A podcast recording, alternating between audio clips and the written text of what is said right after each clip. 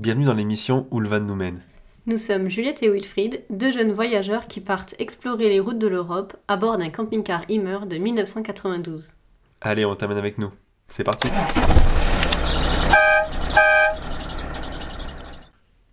La semaine dernière, on vous a laissé à Florence avec notre retour d'expérience sur une semaine entière passée à Florence en camping-car. Et cette semaine, on vous amène dans un tout autre décor, dans des villages typiques de la Toscane, des villages plus médiévaux, peut-être un peu moins touristiques aussi, euh, qu'on a pu faire pendant cette semaine. Jour 1, vendredi 12 février. Nous avons quitté donc Florence, puisque après y avoir passé une semaine on commençait à être un peu à sec au niveau des courses, au niveau de notre réserve d'eau aussi. Donc il fallait quand même qu'on parte. Euh, en sachant que dans le village à Fiesole où on était resté, il y avait euh, plusieurs robinets euh, de la mairie avec de l'eau accessible. Mais pendant notre séjour, il n'y avait plus d'eau dans aucun robinet, donc on commençait réellement à être à sec, littéralement pour le coup. Et également aussi, euh, à notre arrivée à Fiesole, je ne sais pas si vous vous souvenez, mais on avait euh, essayé de trouver une laverie qui, était qui s'était transformée en réalité en charcuterie. Donc on n'avait pas pu faire euh, notre linge. Et donc après trois semaines quand même sans faire de lessive, on commençait vraiment à... Arriver au bout de, de ce, des vêtements qu'on avait à disposition, oui. Donc c'était notre priorité de la journée ce vendredi-là, de trouver une laverie et de pouvoir un peu avoir des vêtements propres. Donc c'est ce qu'on a fait. On a eu de la chance de réussir à trouver une laverie euh, devant laquelle on a pu se garer euh, avec Rémi. Donc, euh, du coup, on attendait que la machine tourne pendant qu'on était dans Rémi, donc ce qui est quand même un luxe.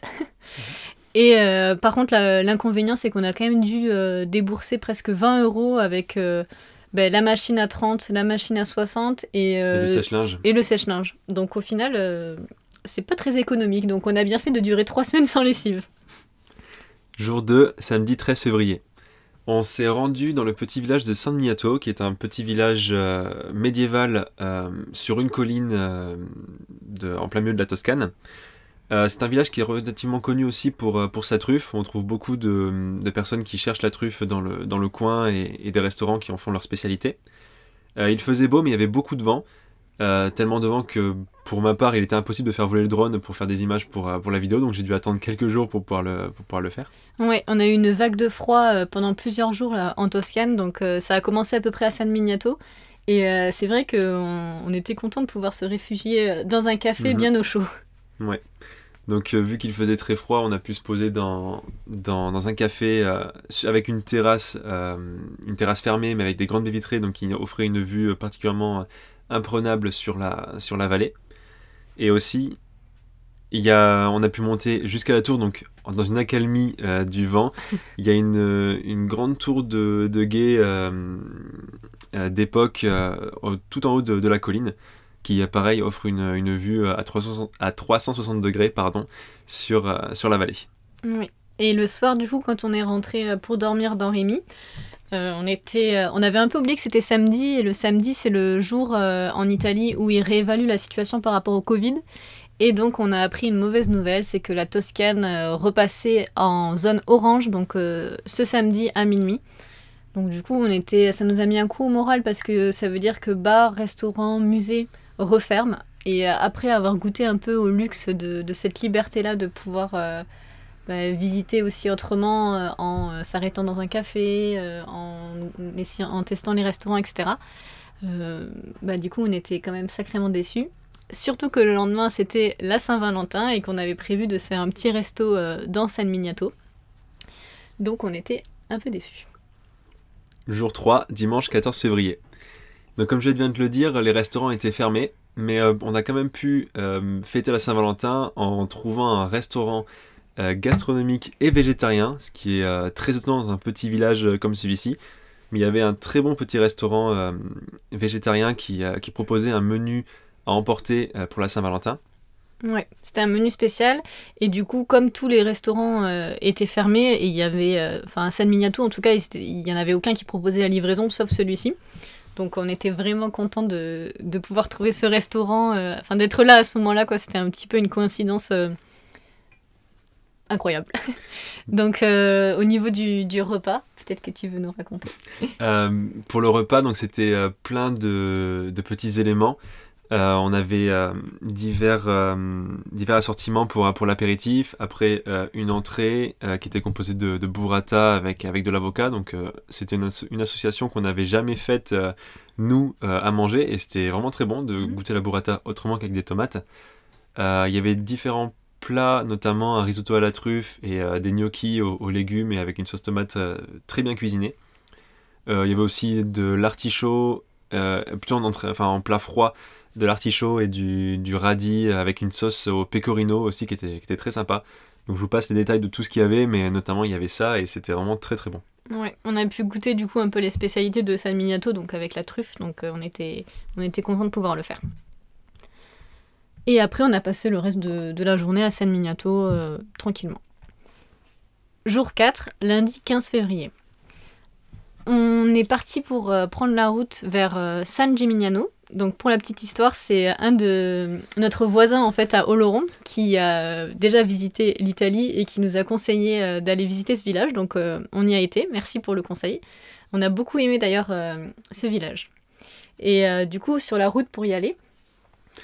Oui, sur la route pour y aller, on a eu la chance de découvrir le, le Chianti sous la neige.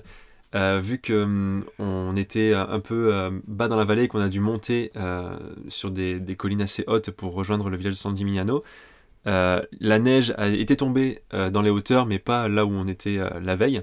Et on a pu donc découvrir la neige autour des oliviers, ce qui est un contraste vraiment étonnant.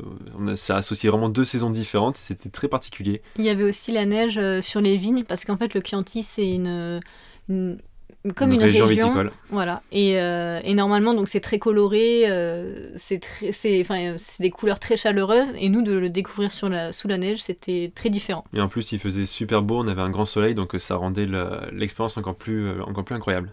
Oui. Donc San Gimignano, c'est, on a quand même fini par y arriver. C'est un bourg médiéval du XIVe siècle où il y a de nombreuses tours en fait qu'on voit déjà de loin qui se distinguent du village. Donc en fait, euh, à l'époque, euh, chaque famille euh, riche, bourgeoise, noble, pouvait, enfin, voulait exprimer un peu sa richesse en construisant une tour. C'était un peu la course à celui qui avait la plus haute. Mais par contre, ils n'avaient pas le droit de faire dépasser, en niveau de la taille, la tour de la mairie. Donc du coup, ça n'atteint pas des tailles non plus... Extravagantes. Voilà. Et à l'époque, donc, il y en avait 70, et aujourd'hui, il en reste quand même 13. Donc c'est quand même assez impressionnant pour un petit village. Donc c'était très sympa à voir. Par contre, on n'a pas pu monter dans les tourtes parce que d'habitude, quand on visite le village, c'est un peu le... ce qu'il y a à faire. Et donc, euh, on était un peu déçus de ne pas pouvoir euh, monter dans les tours pour avoir euh, un, aperçu plus en hauteur. Mais on a quand même fini par trouver un belvédère. Un belvédère, voilà, qui nous a permis de, de voir les tours et, et, du coup le paysage un peu nature autour. Par contre, on a Enfin, on a croisé personne dans le village. C'était, on a retrouvé un peu cette impression qu'on avait en Ligurie lors de nos premières visites de, de villages un peu morts avec bah, personne, quoi. Oui, on a croisé. en fait, le village était relativement mort. Il y avait très peu de gens, mais parmi les, quelques personnes que l'on a croisées, on est tombé sur une famille française. Donc, une famille qui, faisait un voyage de 4 mois en, Italie en voiture. Euh, et avec qui on a, pris le temps de discuter. Et au moment où on allait euh, euh, les laisser pour continuer notre route, un autre couple est arrivé et c'était aussi un couple de Français. Donc on n'a jamais vu de, de, touristes français depuis qu'on est arrivé en Italie. Et là, en l'espace de 15 minutes, on, a, on, est tombé sur deux familles différentes, ce qui était plutôt rigolo. oui, c'était assez improbable, surtout dans ce, dans ce petit village, on s'y attendait pas. Jour 5, mardi 16 février. Donc cette journée-là, on, avait réussi à se trouver un petit spot euh, en pleine nature. Oui, euh, le long d'une petite route euh, de terre. on s'est éloigné de la route principale et en, faisant, on va dire 200 mètres sur cette route, on a trouvé un, petit, un petit rond de, nature où il y avait un espace en gravier et autour plein d'arbres qui devaient faire, on va dire, 5 mètres d'eau. Donc on était vraiment isolé dans un îlot, mm. un peu dans un cocon. vraiment on va dire, hors du temps un peu aussi, parce qu'on était vraiment seul, il y avait personne à part euh, un tracteur euh, qui, euh, qui descendait pour remonter du bois sur la route à côté de, de, ce, de cet îlot. Et c'était vraiment un coin très sympa, un coin de nature très sympa. Ouais, c'était l'occasion de, de, cuisine, de prendre le temps de cuisiner un petit peu aussi. Donc on s'est fait des, des petits maquis. Ça faisait Mhm. longtemps qu'on n'avait pas pris le temps de s'en faire, donc euh, c'était sympa de, de se reposer un petit peu. Jour 6, mercredi 17 février. Le matin, donc, on voulait, euh, on a visité le village de Volterra, qui est une cité perchée à 500 mètres euh, d'altitude.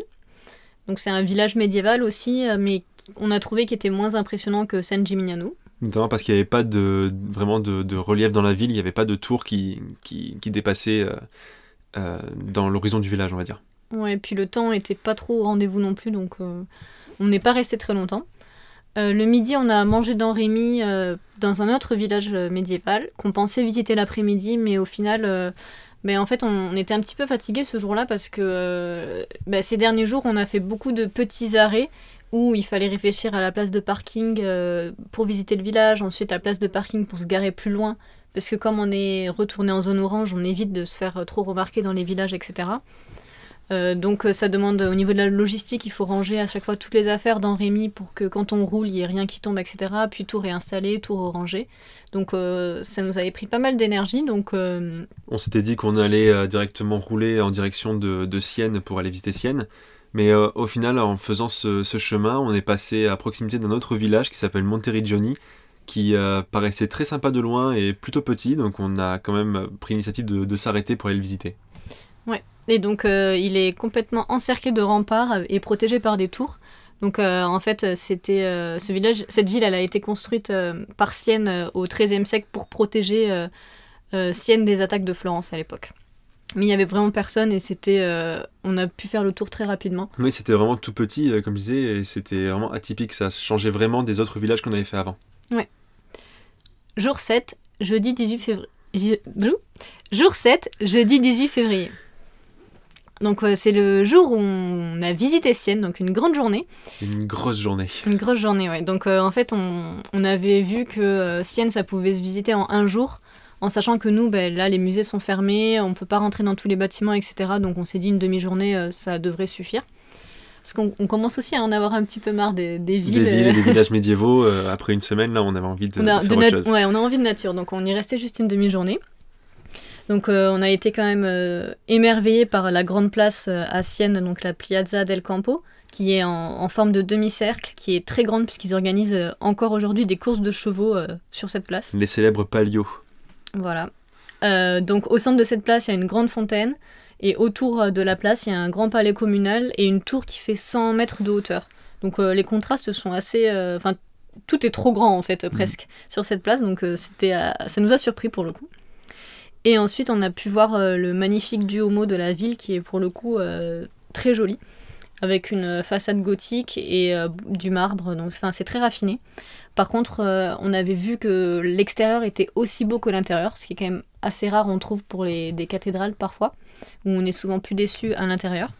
Mais du coup, là, il paraît que c'était très beau à l'intérieur, mais sauf que comme on est en zone orange, on n'a pas, pu, on n'a pas pu aller vérifier par nous-mêmes. Euh, donc, euh, il n'y avait pas grand monde euh, à Sienne. Et du coup, euh, notre objectif aussi à Sienne, c'était de pouvoir récupérer notre colis que mes parents nous avaient envoyé quelques jours auparavant et qui était arrivé au centre euh, de Sienne. Et c'est là que les problèmes commencent. Donc, euh, dans- quand on est arrivé à la poste, donc la dame euh, n'a pas trop voulu euh, nous aider en fait parce qu'elle passait notre temps, son, elle passait son temps à nous dire euh, que on était en Italie et qu'on devait parler italien et que du coup, comme on parlait pas en, ta- en italien, en gros, elle allait pas nous aider. Enfin, c'est ce qu'on a pu comprendre dans, dans son italien parce que du coup, elle ne parlait pas anglais. Donc euh, même en essayant d'appeler euh, la française qu'on avait rencontrée à Florence, qui s'est proposée de nous traduire, etc. Elle passait son temps à dire qu'on parlait pas italien et donc euh, on savait pas trop. Donc au final, on a réussi à avoir le numéro de téléphone euh, du centre de la poste qui nous a dit que notre colis n'était pas à Sienne mais qu'il était à Monteriggioni. Oui, le Monteriggioni, le petit village médiéval euh, tout petit qu'on avait visité euh, la veille.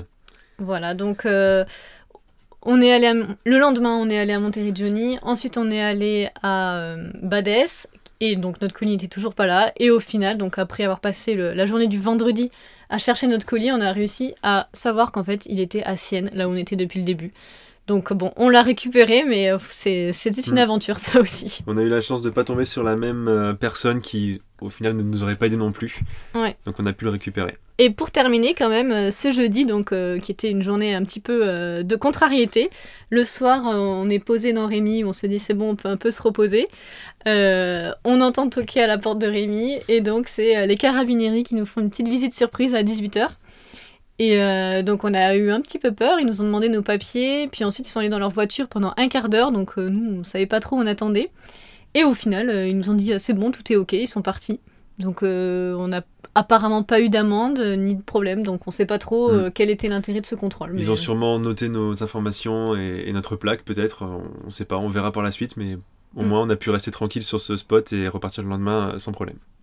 Voilà, donc c'était les aventures de cette semaine, un petit peu mouvementées. On espère que la semaine prochaine sera un peu plus calme pour nous et peut-être un peu plus dans des lieux nature. C'était l'émission Où le Van nous mène avec Wilfried et Juliette. On espère avoir pu te divertir et si tu veux prolonger le voyage encore un peu, viens sur nos réseaux. On est sous le pseudo de Wilsfried, E W-H-E-E-L-S-F-R-E-E-D. C'est un peu long, mais ça veut dire des roues libres. Allez, ciao, à la semaine prochaine